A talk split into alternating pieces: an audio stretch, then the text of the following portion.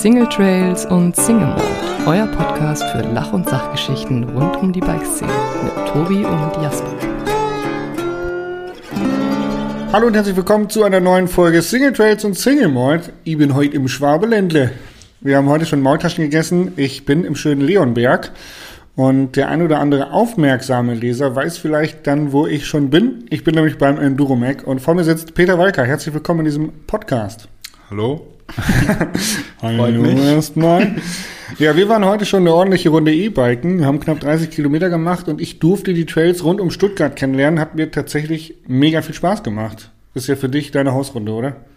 Ähm, ja, seit bisschen mehr als einem Jahr meine Hausrunde. Ich wohne auch noch nicht so, so lange in Stuttgart, arbeite auch noch nicht so lange fürs Enduromag, aber ja. Darüber werden wir heute noch einiges erfahren. Ähm, normalerweise sage ich immer, hey, stell dich einfach kurz vor, wer bist du, wie alt bist du, was machst du, wo kommst du her? Let's go. Ähm, wie gesagt, Peter, ich bin 27 Jahre alt. Äh, ich komme ursprünglich aus Tübingen, also nicht weit von hier, ähm, 45 Minuten. Habe vor circa 10 Jahren mit Mountainbiken angefangen. Ähm, bisschen meine Wurzeln eher Motorradfahren über meinen Vater ähm, und bin jetzt seit ein bisschen nicht ganz anderthalb Jahren beim Enduro Magazin als Redakteur. Ähm. Und wie wird man ein Redakteur? Hast du Journalismus studiert? Nee, ähm, sonst dürfte ich mich Journalist schimpfen, ähm, was, wir, was wir nicht sind, keiner von uns. Ähm, ich habe mich einfach beworben. Enduromac hat eine Stelle ausgeschrieben auf ihrer Website. Ähm, tun wir immer wieder, auch gerade eben. Ähm, und ich habe mich da ganz normal drauf beworben, wie man sich halt bewirbt. Und wurde eingeladen. Wir waren hier Käffchen trinken, labern, Fahrrad fahren. Ähm, und dann habe ich einen Anruf bekommen von meinem jetzigen Du bist Chef. im Recall. Wir haben ein Foto für dich. Ähm, ja, und seitdem arbeite ich hier. Ja, mega geil. Also das Office, sehr, sehr cool. Das Haus, es ist ja ein ganzes Haus, ein Redaktionshaus, wo ähm, das Enduromag und äh, mittlerweile drei andere Magazine, glaube ich, mit drin sind. Ähm, und ihr seid eine ziemlich große Gang sogar, zehn Köpfe mittlerweile. Und ähm, ich glaube, der Job eines Redakteurs beschreibt sich als sehr abwe abwechslungsreich, wollte ich sagen. Ähm, wir haben uns kennengelernt bei einem Presscamp. Das ist ja auch Teil deines Jobs. Das heißt, du ähm, darfst die neuesten Räder testen, die neuesten Parts ausprobieren, äh, die neuesten Klamotten einmal irgendwie anziehen für ein Fotoshooting und dann darüber schreiben, oder? Ähm, ja, genau. Also vorne angefangen, sind, glaube ich, 30 Leute inzwischen oder sowas. Die Ach, Hälfte äh, frei angestellt, also von Übersetzern, Grafikern und sowas. Und ich würde schätzen, ungefähr 15 Festangestellte mit drei Magaz oder mit vier Magazinen insgesamt, drei weiteren. Ähm, genau, wir haben uns beim Santa Cruz Heckler Pressecamp kennengelernt Ja. ähm, und waren vor ein paar Wochen noch zum Mega Tower fahren. Ähm, ja, großer Teil unseres Jobs, irgendwo eingeladen zu werden von Herstellern, hinzufliegen, hinzufahren, Fahrräder zu testen. Ähm, dort werden Fotos gemacht. Wir sammeln unseren Testeindruck, schreiben einen Artikel darüber und der Leser freut sich hoffentlich. Geil. Äh, bevor wir tiefer eintauchen in die Arbeit eines Redakteurs oder den Traumjob Mountainbike-Redakteur, äh, würde ich gerne wissen, was hast du gelernt? Also, was hast du davor gemacht? Ähm, ich habe ganz normal Abi gemacht in Tübingen. Ähm, wusste da nicht so ganz, was ich mit mir anfangen soll. Hatte einen kleinen Whistler-Urlaub zwischendrin und habe dann ein freiwilliges soziales Jahr beim Roten Kreuz gemacht. Ähm, so ein bisschen über meine Mutter, die in der Medizin arbeitet. Und ähm, das FSJ hat mir so viel Spaß gemacht, dass ich dort geblieben bin, eine Ausbildung angefangen habe zum Notfallsanitäter. Die ging drei Jahre lang. Ähm, ich habe dann insgesamt hm, ungefähr fünf Jahre lang im Rettungsdienst gearbeitet in Tübingen, hauptberuflich.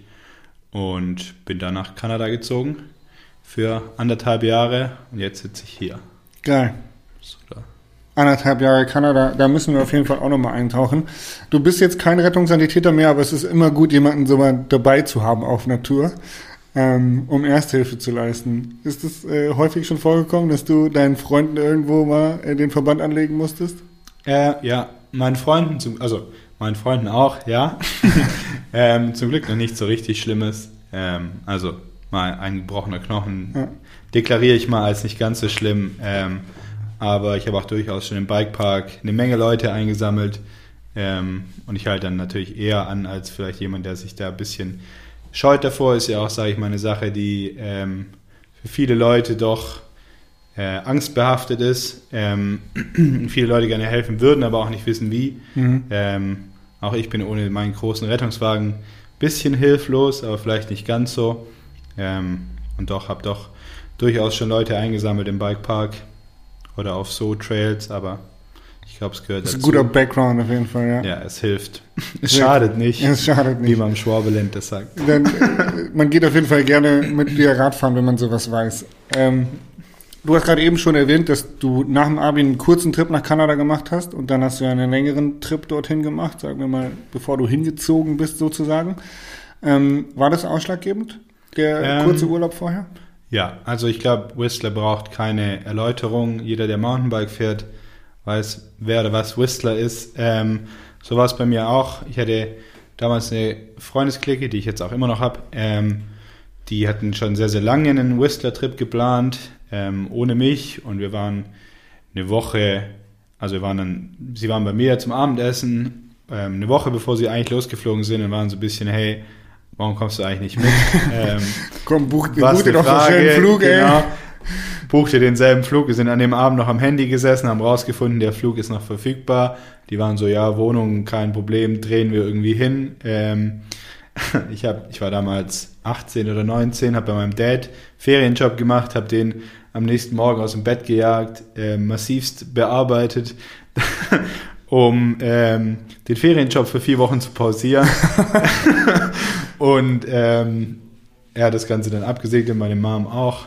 Und somit bin ich eine Woche später mit meinem Fahrrad in einem Karton und meinen drei Kumpels im selben Flug nach Kanada geflogen für vier Wochen. Ähm, Geil. wir haben vier Wochen Whistler-Urlaub gemacht, war scheiße teuer, wie halt so ein Whistler-Urlaub Whistler ist richtig teuer, Ähm, ja. Ich glaube, die vier Wochen haben uns damals ungefähr 4000 Dollar pro Kopf gekostet, also Flug, Wohnung, ähm, den ganzen Alkohol und alles weitere, was Alkohol man halt, ich meine, ab drei Wochen ungefähr hat es sich damals gelohnt, eine Saisonkarte zu kaufen, Mhm. die kostet 700 Dollar. Junge, Junge. Ähm, ja, und dann ist man so auf 4000 Dollar rausgelaufen. Wir haben es uns jetzt nicht, wir haben jetzt nicht geknausert dort. Ähm, aber ja, und das war, glaube ich, so der ausschlaggebende Punkt, wo ich gesagt habe, okay, ähm, hier muss ich unbedingt wieder hin zurück, ähm, aber gerne ein bisschen länger.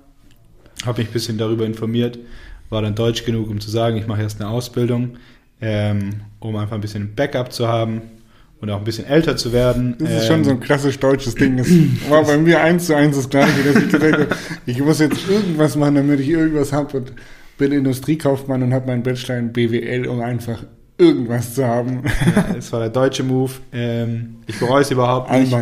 Ähm, ich fand es richtig geil, weil ich einfach auch Geld sparen konnte. Ich hatte dann den Plan sozusagen die ganze Zeit über meine Ausbildung hinweg ähm, wusste, sobald ich fertig bin, möchte ich dahin. Dementsprechend konnte ich daheim wohnen, mein ganzes Geld sparen, ähm, was sehr, sehr viel bringt, wenn man da runterzieht, weil es einfach so teuer ist. Ähm, ich bin, wie gesagt, ein bisschen älter geworden, dann ist auch nochmal ein bisschen was anderes, wenn man da mit 25 irgendwo hinzieht, wie wenn man mit 20 irgendwo hinzieht, ähm, finde ich zumindest. War das dann nach der Ausbildung, sorry, wenn ich so reingritsche, direkt, also wusstest du von Anfang an, dass du darüber ziehen möchtest? Oder gab es irgendwann in deinem Leben diesen Knackpunkt, okay, das geht mir gerade hier alles auf den Sack, der Winter ist zu kalt oder keine Ahnung, Freundin verlassen oder Haus abgebrannt, wo du sagst, okay, jetzt, jetzt packe ich meine Koffer.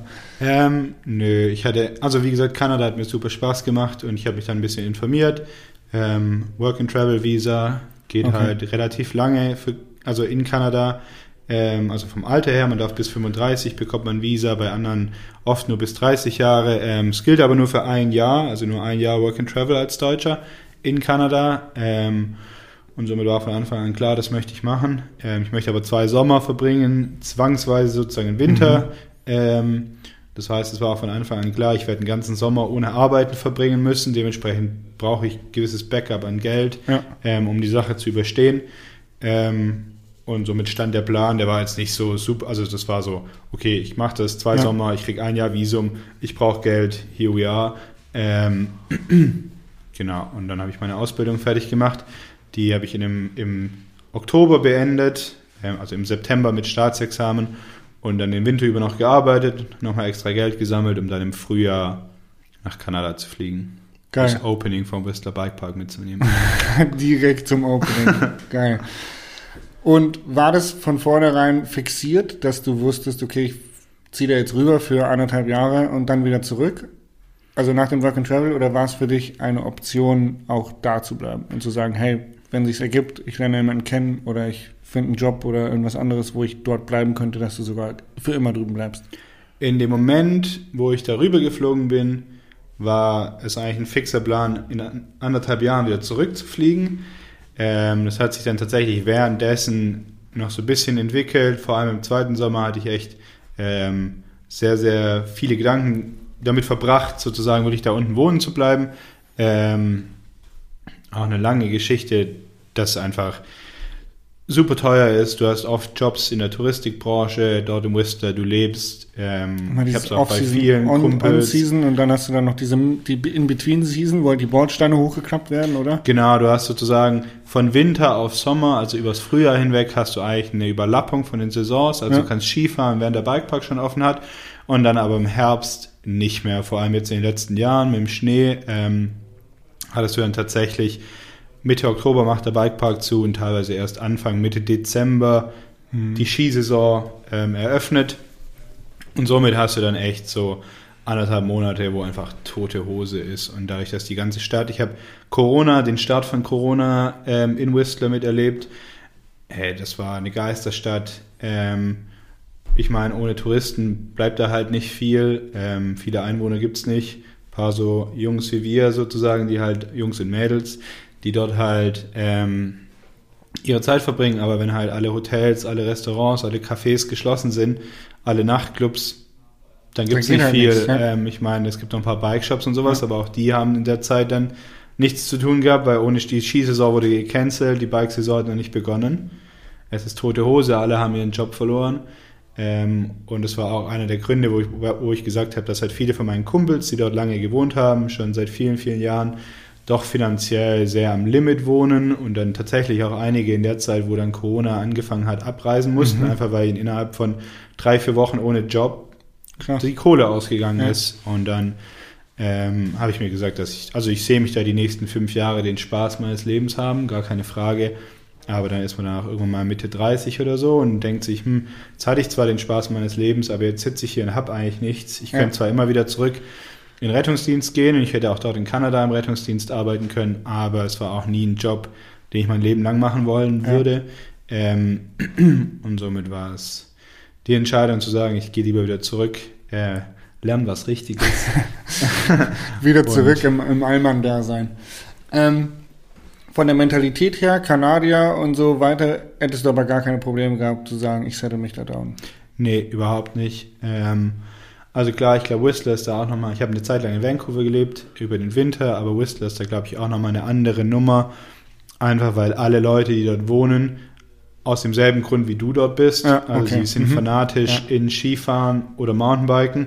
Dementsprechend ist es super einfach, Freunde zu finden. Ähm, ich habe meinem ersten Tag dort einen Trailride gemacht, habe mich verfahren, bin in drei Typen reingefahren, die haben das sofort gecheckt, dass ich keine Ahnung habe, haben mich mitgenommen. Ähm, das waren auch die drei Jungs, die mich am Ende von meinen anderthalb Jahren wieder am Flughafen abgesetzt haben. Okay, Ähm, ja. und mich in diese ganze Clique mit reingezogen haben. Die verbreitet sich dann extrem schnell, weil jeder mit jedem irgendwie so ein bisschen und ähm, also du hast dich auch diese deutsche Mentalität, hey, du verabredest dich mit irgendjemandem um 14 Uhr, wir treffen uns da und da und gehen Trails fahren, das gab es da gar nicht mehr. Ich habe mich nie mit irgendjemandem im Bikepark verabredet, sondern ich bin einfach von Fahrrad gestiegen und im Bikepark gefahren und du hast es nicht geschafft, eine Runde zu machen, ohne in irgendjemanden reinzufahren, den du Geil. eh kennst. Ja. Du bist mit dem paar Runden gefahren, hast wieder jemand anders in der Liftstange getroffen, hast mit dem paar Runden gemacht. Also das ist super entspannt, da Leute kennenzulernen. Ähm, jeder, der davor Angst Man hat, alleine drum da rum. runter Ja. zu gehen, genau. Ähm, wenn ihr euch nicht in eurem Zimmer einschließt, dann lernt ihr da Leute kennen, ob ihr wollt oder nicht. Geil. Und dann bist du wieder zurückgekommen. Äh, Whistler, das absolute Mountainbike-Mekka und auf den deutschen Trails gelandet. War das sehr frustrierend? Ja.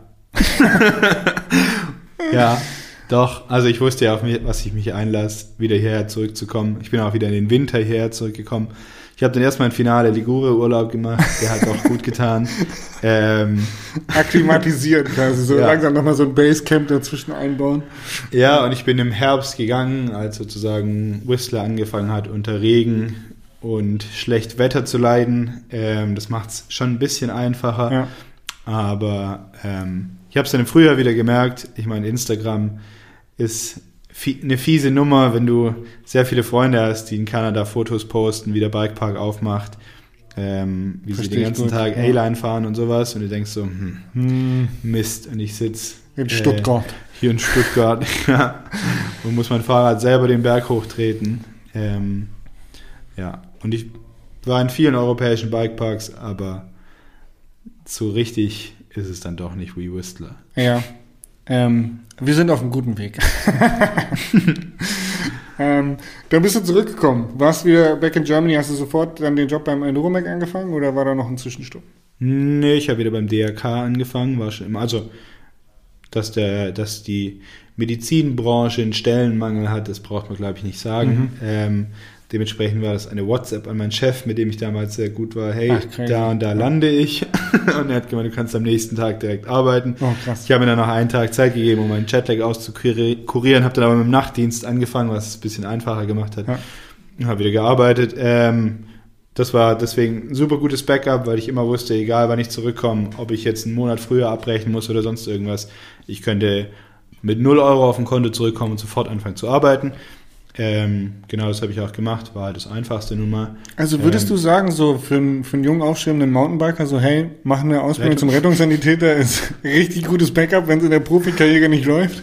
Ja, wenn du Bock auf Schichtdienst hast, zwölf Stunden Dienste und deine Kumpels am Wochenende in den Bikepark gehen, während du arbeitest. Also hat alles seine Vor- und Nachteile, aber es ist ähm, auf jeden Fall ein super cooler Job, zum Beispiel als Student oder so. Also ich habe mega viele ehemalige Kollegen, die Medizin oder was auch Ja. immer studiert haben Und- und, Partys, oder? Kein Kater. Ihr habt euch ja immer dann in Fusion gesetzt, oder? das halte ich ja für ein Gerücht. aber auch sowas lernt man in der Ausbildung. Ja. Ähm, und wir alle kennen den Spruch, dass man einen Schluck Wasser nehmen sollte nach dem Feiern Ja. oder eine ganze Flasche. Ähm, Genau. als Kochsalzlösung in die Vene funktioniert noch besser. Ja, cool. Und äh, dann wurde die Stelle ausgeschrieben beim Enduromec und du hast gesagt, okay, ja, da bewerbe ich mich drauf. Die hast die Stelle bekommen, das hast du ja schon beschrieben. Ähm, äh, hast ja schon erklärt so. Und dann hast du hier angefangen zu arbeiten. Wie muss man sich das vorstellen, wenn du als Rettungssanitäter, der zwischendurch anderthalb Jahre im, in der, im, im, Bikepark, in der Tourismusbranche unterwegs war und eigentlich nur Fahrradfahren war, und der jetzt auf einmal einen Job anfängt, wo er Texte schreiben muss und seriös arbeiten muss. Ihr habt ja eine 40-Stunden-Woche, saisontechnisch kommt es wahrscheinlich noch eher auf eine 80-Stunden-Woche bei raus, wenn man die ganzen Arbeitszeiten mal zusammenrechnet mit Reisezeiten und so. Wie war das für dich? ähm, das Schreiben, vor dem hatte ich am meisten Angst. Äh, das habe ich auch ganz ehrlich bei meinem Vorstellungsgespräch gesagt. Habe ich noch nie gemacht. Keine Ahnung, wie gut es funktioniert. Inzwischen macht es mir tatsächlich ziemlich viel Spaß.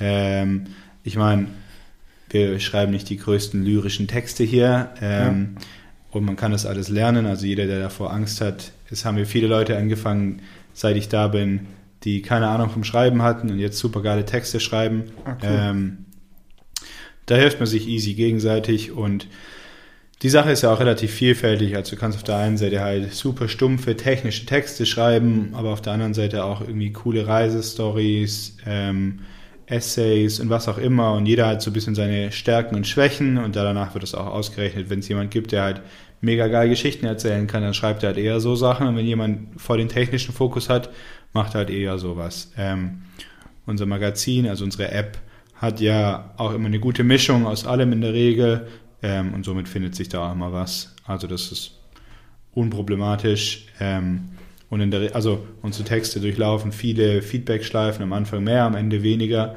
Ähm, erstmal über die Struktur überhaupt, bevor dann wirklich aus einer Struktur ein finaler Text wird. Und da kann man dann auch mit Feedback-Schleifen und erklären und machen, viele anpassen, ähm, bis dann wirklich der eigentliche Text daraus entsteht. Und somit ist das eigentlich kein Problem. Und dann wirst du da so ein bisschen reingeworfen. Äh, ich war drei oder vier Wochen da und dann sind wir nach Italien auf die erste Produktion gefahren. Ähm, ich habe 22 Trailbikes den Berg hochgetreten und wahrscheinlich genauso viele Flaschen Wein abends getrunken. Ähm, war super spaßig, aber auch mega anstrengend. Man ähm, muss dazu sagen, dass du erfahrener Weintrinker bist. Du trinkst ja lieber Wein als Bier, oder? Tatsächlich erst, äh, also ich trinke lieber Wein als Bier, ja, Ja. aber tatsächlich erst seit ich hier arbeite. ähm, nicht um das dem Enduro-Mac unterzuschieben. Also, ich glaube, diese, Italien diese italienische Produktion, die wir da gemacht haben, Ja. die hat da gut dazu beigesteuert. Äh, wir waren in Massa Maritima und es war auch das erste Mal, dass die Jungs da unten gesagt haben, ja, wir hatten seit zehn Jahren keinen Schnee mehr, aber Ja, jetzt ähm, dementsprechend war schlechtes Wetter und wir sind 22 Bikes den Berg hochgefahren, aber es hat super Spaß gemacht. Wir haben fünf Tage oder sowas damit verbracht, nur Fahrrad zu fahren. Ähm, und dann nochmal einige weitere Tage, um die ganzen Fotos und alles zu machen. Ähm, und danach war klar, gut, cool, macht Bock. Hier Mega. bin ich. Ähm, wurde dann relativ schnell in die ganze Sache reingeworfen. Und somit, ja. Jetzt bist du hier. Ähm, der, den Robin habe ich kennengelernt, oder ich kenne ihn schon echt lange, früher vom Downhill-Rennen fahren auch. Robin Schmidt, dein Chef. Und ich glaube 2011 war es, 2010 oder 2011 habe ich sie auf der Eurobike getroffen, wo sie das erste Mal das Mac 41 vorgestellt haben, was der Vorgänger vom Enduro Mac war und eher ein Downhill-lastiges Online-Magazin.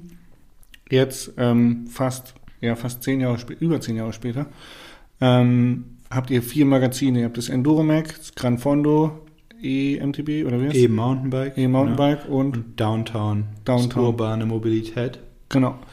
Ähm, also ein Wahnsinn Entwicklung hingelegt. Du hast vorhin schon ein paar Mitarbeiterzahlen rausgehauen. Also ihr seid ein großes Magazin oder ein, eine Zusammenarbeit aus mehreren Konglomer Konglomerat aus Magazinen. Ähm, aber wenn du das Enduro Mac beschreiben müsstest für jemanden, der es nicht kennt, wie würde, das, wie würde sich das anhören?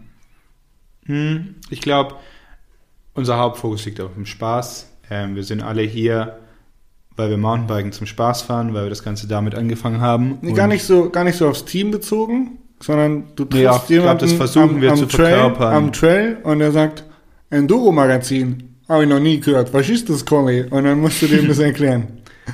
Ähm, wir machen Reviews über Fahrräder, wir machen Stories über Sachen, über die wir Bock haben, Stories zu machen. Ähm, wir setzen Projekte um, wir gründen Rennteams.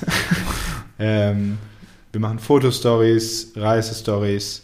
Ähm, alles, was die Leute gerade sehen wollen. Wir versuchen Trends zu setzen, den Mountainbikesport der Masse zu bringen, sie zu motivieren, Fahrrad zu fahren. Ähm, ihnen weiterzuhelfen, in den Sport einzusteigen. Aha, wo kann ich das lesen? Wir haben eine Website, aber unsere Hauptarbeit liegt tatsächlich darin, ähm, online ein Magazin zu machen. Wir haben eine eigene App, also jedes Magazin ähm, hat seine eigene App, die kann man im App Store, Play Store, wie auch immer runterladen, kostenlos. Und wir bringen für Enduro in dem Fall viermal im Jahr ein- eine App-Ausgabe raus. Auch die kann man sich dann kostenlos runterladen. Und dann kann man dort sozusagen Vergleichstests, Stories und und und lesen. Ähm, der ganze Content geht dann zeitversetzt irgendwann auf unsere Website online.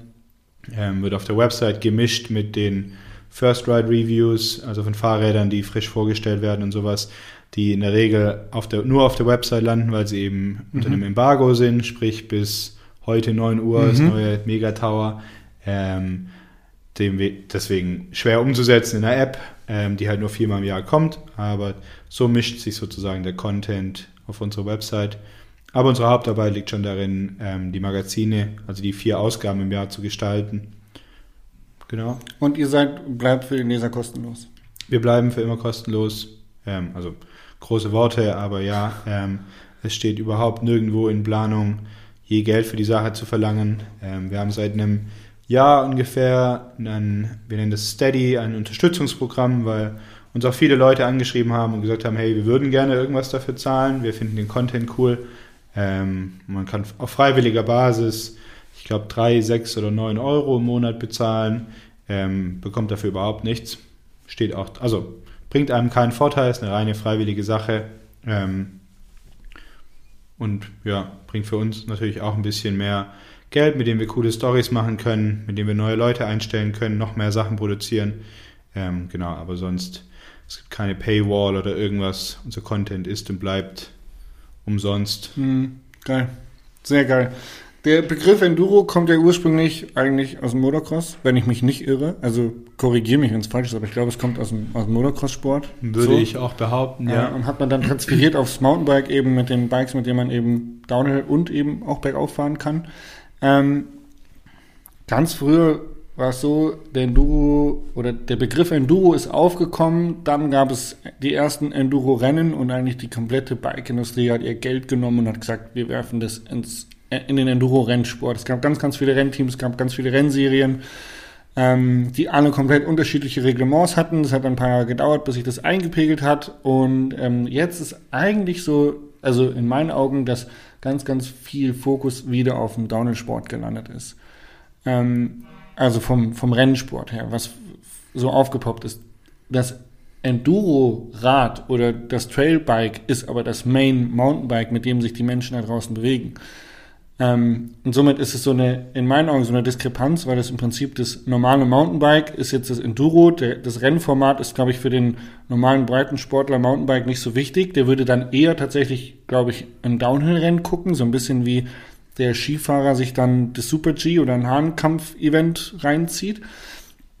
Ähm, du kommst eigentlich ja auch eher aus dem Bikepark-Bereich so. Du bist ja eher so der, der Downhill-Fahrer gewesen und arbeitest jetzt für den Enduro-Mac. Ähm, wo siehst du den Enduro-Sport? Ist es, ist es noch Rennsport? Ist es Breitensport? In welche Richtung geht's? Hm, also ich stimme dir da voll zu, was die Rennausrichtung angeht. Ich glaube, Enduro-Rennsport ist als Athlet super attraktiv. Ähm, du hast mega viele Strecken, die ähm, Locations wechseln super oft. Du sitzt aber viel mehr Zeit auf dem Fahrrad. super, super lange auf dem Fahrrad, von morgens bis abends. Beim drei, vier Rennen sitzt Tage. du den ganzen Tag im Lift oder an der Schlange vom Lift. Voll, voll, aber es ist super schwer, ähm, das zu übertragen. Also mhm. ich meine, die Strecken sind super weitläufig. Du hast Stage-Zeiten, also insgesamt von einer Stunde oder sowas oder noch länger für ein Rennen. Ähm, das wirklich zu übertragen ist viel, viel schwieriger und die Fahrer sind nicht ganz so am Limit, weil du eben so eine lange Strecke runterbringen musst. Ähm, da ist der Downhill-Rennsport natürlich viel, viel einfacher. Ich meine, das ist eine Strecke von zwei, drei, vier Minuten. Ähm, die Typen sind richtig am Limit. Ähm, es ist viel, viel spannender anzuschauen. Deswegen ist, glaube ich, diese Diskrepanz vom Rennsport, was wirklich attraktiv zum Zuschauen ist und was nicht. Ähm, aber um ehrlich zu sein, also ich komme aus dem Downhill-Sport, ich bin früher eher Downhill gefahren als Enduro, aber es ist halt einfach gängiger, Enduro zu fahren und auch viel, viel einfacher, weil ich meine, ich kann mir mein Downhill-Bike hier in Stuttgart die Berge hochschieben mhm. und habe dann fast keinen Spaß, weil die Trails kein Downhill-Bike brauchen. Oder ich besitze halt ein Enduro oder ein Trailbike, was ich halt berghoch wie berg runterfahren kann. Somit ist das halt einfach die smartere Lösung. Ähm, und ich kann dann halt doch auch noch damit im Bikepark gehen, wenn ich möchte und nur ein Fahrrad besitze.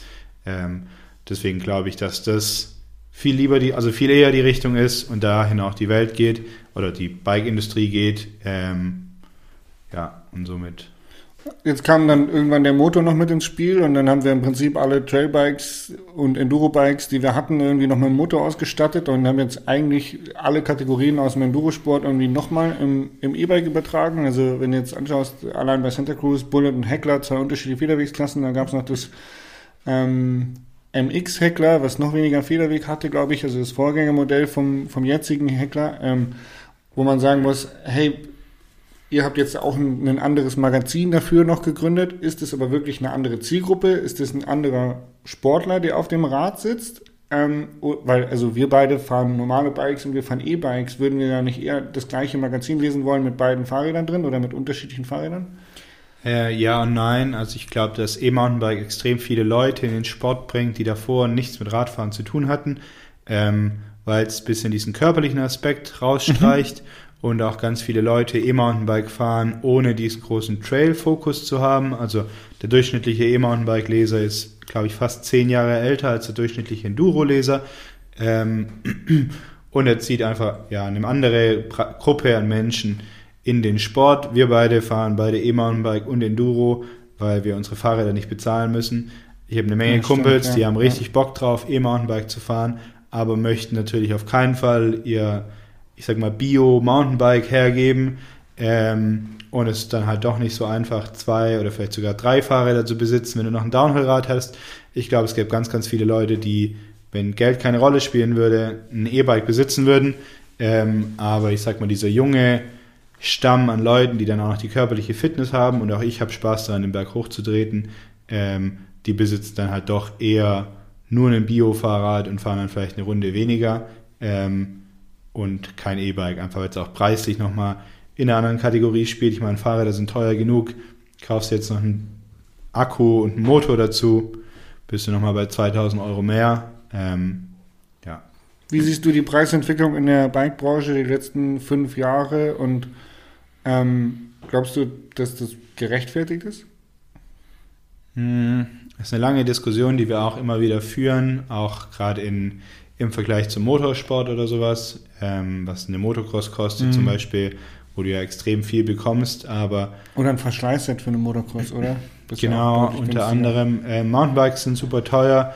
Ähm, ich finde, es gibt immer wieder Bikes, wo ich sage, wow, das ist ein richtig fairer Preis, aber halt auch ein fairer Preis in Anbetracht der anderen teuren Bikes, die man Mhm. so kauft. Also es ist überhaupt kein Problem, ein Mountainbike über 10.000 Euro zu kaufen. Ja. Ähm, was eine krasse Nummer ist, vor allem, ich meine, wir kennen das alle, mal zu einem Kumpel, der mit diesem Sport überhaupt nichts zu tun hat, zu sagen, hey, mein Fahrrad kostet 7000 Euro, ähm, da wären die Augen ganz schön weit, ähm, Ja.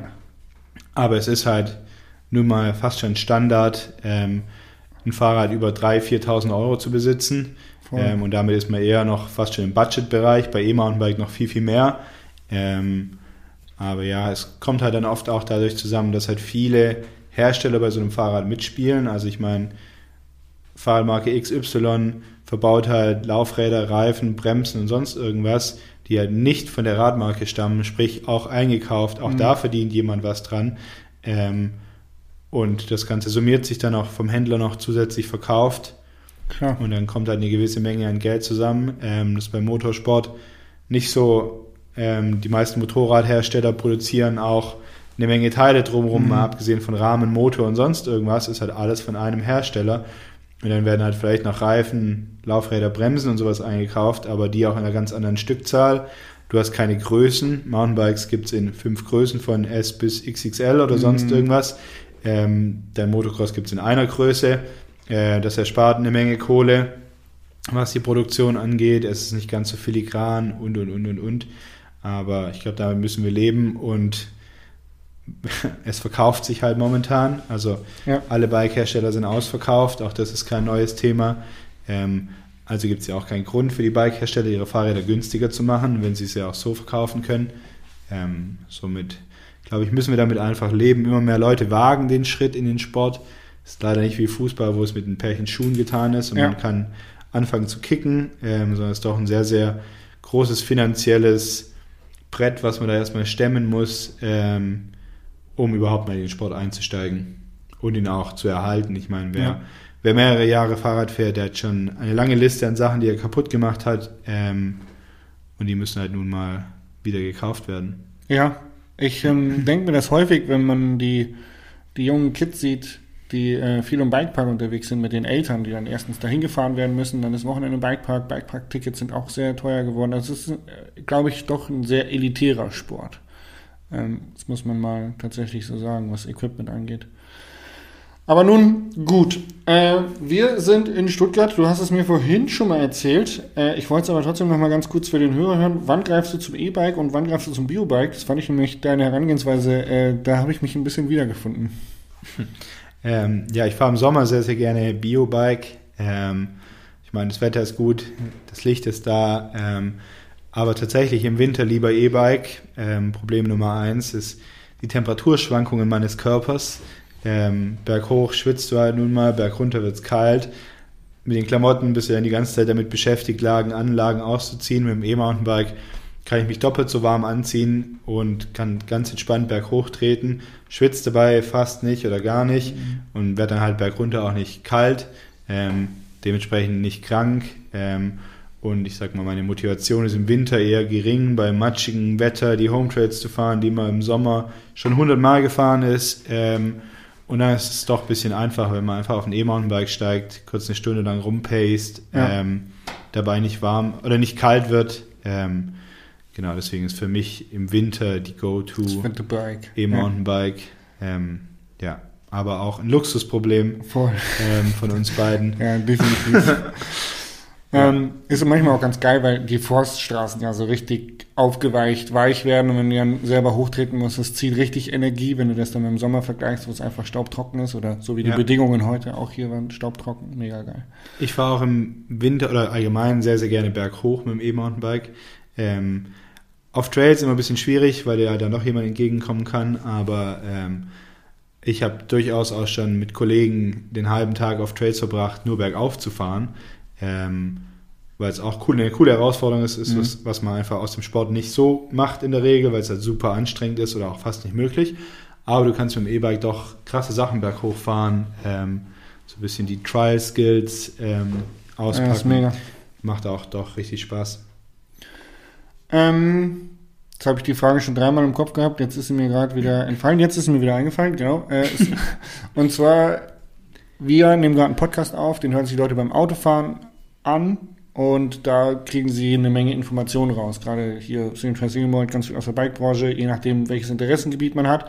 Das kann man beiläufig machen. Das heißt, man konsumiert, währenddessen man eigentlich was anderes macht. Ähm, wenn ich mir ein YouTube-Video anschaue, dann habe ich ein großes Commitment, weil ich mir wirklich 10 bis 15 Minuten Aufmerksamkeitsspanne gebe, also Zeit jemandem gebe, wo ich ihm zuhöre bzw. zuschaue. Ähm, auch das kann man mittlerweile machen, wenn man nur zuhört, also Tutorials oder irgendwas kann man sich nebenbei anhören, aber trotzdem braucht man diese Aufmerksamkeitsspanne. Wenn wir jetzt das Ganze runterbrechen auf Instagram, wo man äh, durchscrollt, dann schauen wir uns Story für Story an oder scrollen den Feed nach unten. Ähm, und ganz oft ist es ja so, dass man schon sich selbst dabei erwischt, dass wenn man Stories guckt, die, die ersten fünf Sekunden sind langweilig, dann skippt man weiter. Oder man guckt sich ein Video an und die ersten 15 Sekunden kommen irgendwelche Intro-Shots aus dem Wald oder wie jemand eine Hand an den Lenker greift oder sich den Helm aufsetzt, dann sagt man schon, okay, ich mache das Video aus, weil es langweilt mich. Ähm, also unsere Aufmerksamkeitsspanne wird über die sozialen Medien geschult, immer kürzer zu werden, weil wir viel mehr Input in ganz, kurzer Zeit bekommen. Die Frage ist, ein Qualitätsmagazin wie ihr, die Texte schreiben, die aber online verfügbar sind, ähm, was glaubst du, wie lange wird es noch dauern, bis man sich euch auch anhören kann? Also, dass man einfach sowas hat wie Enduromec gibt es als Hörbuchausgabe oder ähm, was glaubst du, ist da das Format der Zukunft? Hm, schwierig zu sagen. Also es entwickelt sich definitiv in die Richtung, die du gerade genannt hast. Ähm, wir versuchen da natürlich ein bisschen gegenzuarbeiten. Ähm, viele Leser fragen uns, warum es unser App-Magazin nicht in Hochformat gibt. Aus genau dem Grund, dass wir nicht möchten, dass die Leute irgendwo im Bus sitzen und über die Sache zu scrollen, ähm, sondern möchten, dass wenn jemand, sag ich mal, sein Handy dreht ins Querformat, ähm, das Ah, noch so ein bisschen so wie ein Buch, ja. Genau, wie ein Ja. Buch, wie ein YouTube-Video, was Ja. du dir im Querformat anschaust oder sowas, nochmal ein bisschen eine andere Aufmerksamkeitsspanne hat als dieses typische, ich scroll durch Instagram oder Ja. was auch immer runterwärts. Ähm, deswegen wird es unsere App niemals im, oder nicht im Hochformat geben. Ähm, und dann ist die Aufmerksamkeitsspanne einfach nochmal eine andere. Wir möchten, dass die Leute abends hinsitzen, in Ruhe, sich die Sache runterladen, wie ein Buch, Ja. sich darin vertiefen und wirklich nur das machen. Ähm, die Sache mit den Videos, prinzipiell, du schaust dir 15 Minuten ein Video an, du committest dazu, die ganze Sache anzuschauen, aber du hast auch so ein bisschen das Problem, da erwische erwisch ich mich immer wieder dabei, sobald da mal eine Minute nicht so super spannend ist, erwische ich mich Vorspulen. zappend, genau. Ja. Ich spule irgendwo vor und du hast so ein bisschen die Problematik, dass ich eigentlich schlecht sehe, keine Ahnung, oh, ich möchte den Trail sehen, den hat er vielleicht im Intro gezeigt, wie er auf die Schnauze fliegt oder sowas. Genau das möchte ich jetzt sehen, aber ich habe keine Ahnung, wo im Video das versteckt ist. Ähm, und die Sache bei zum Beispiel einem ganz normalen Text, der geschrieben ist, ähm, es muss niemand den kompletten Text von oben nach unten lesen, aber er hat Zwischenüberschriften, er hat Fotos und sowas. Wir wissen, dass ganz, ganz viele unserer Reviews nicht von oben bis unten gelesen werden. Manche Leute lesen vielleicht nur die Bildunterschriften, gucken sich nur die Fotos an, lesen nur den Teaser oder das Fazit oder scrollen eben nur zur Ausstattung und ich möchte nur was über die Geometrie lesen. Und das ist viel, viel einfacher, wenn du einfach einen Artikel in Textform hast, wo deklariert ist, wo steht was. Und ich kann sozusagen als Leser hingehen, kann den Artikel anklicken, kann genau das lesen, was ich haben möchte, lese noch das Fazit dazu und bin wieder weg. Ähm, das hast du bei einem Video oder bei einem Podcast oder sowas, ist es nicht ganz so einfach. Du bist eher dazu gezwungen, die Sache anzuhören, was aber auch dazu führen kann, kann auf der einen Seite dazu führen, dass die Leute sich das ganze Ding anhören Mhm. oder dazu führen, dass die Leute sagen, boah, ich bin genervt, Ja. weil ich krieg ganz viel mit, was ich eigentlich gar nicht haben möchte ähm, und beende die Sache wieder. Mhm. Ähm, so und hat, glaube ich, alles seine Vor- und Nachteile. Ähm, Genau, aber unter anderem ein Grund, warum wir versuchen, unsere Website so clean wie möglich zu halten, um einfach die Aufmerksamkeitsspanne auf den Artikel zu lenken und nicht auf irgendwelche Werbebanner, die auf der Seite aufploppen Mhm. oder sonst irgendwas. Auch wir müssen Geld verdienen, aber Der wir Inhalt, möchten, der ist wir wichtig, möchten den. Fokus auf den Inhalt Ja. richten und wir glauben, dass deswegen das Textformat in solchem doch noch sehr gut funktioniert, weil die Leser das konsumieren können, was sie möchten, weil die Aufmerksamkeitsspanne immer, immer geringer wird ähm, und auch Instagram ein schwarzes Loch ist, in dem wir uns alle schon verloren haben mit Mhm. Zappen, Definitiv. Scrollen und sonst irgendwas. Swipen, Genau. zappen, scrollen, feeden.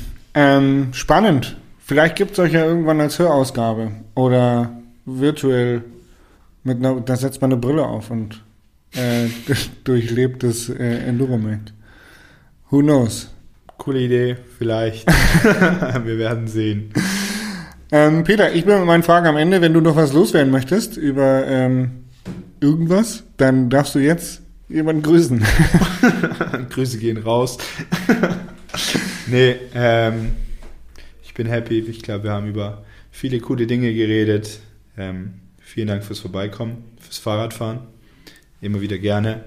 Ähm, ich denke, wenn Leute Feedback haben, wir, werden, wir bekommen eh viel Feedback, worüber wir uns immer freuen. Ähm, auch wenn nicht jeder eine Antwort bekommt, ähm, weil vieles auch einfach schwer zu beantworten ist. Hm, Ähm, ich besitze Fahrrad XY und möchte wissen, ob es besser als das andere ist. Kenn ich. Bekomme ich auch häufig. Da können wir leider keine ehrliche Antwort dazu geben, im, falls wir es nicht genau so getestet haben. Somit, ja, aber sonst immer her damit. Wir Cool. freuen uns trotzdem darüber. Peter Walker, vielen lieben Dank. Sehr cooler Tag hier in äh, Leonberg bei Stuttgart. Ähm, danke fürs Zuhören da draußen. Tschüss, bis zur nächsten Folge. Tschüss.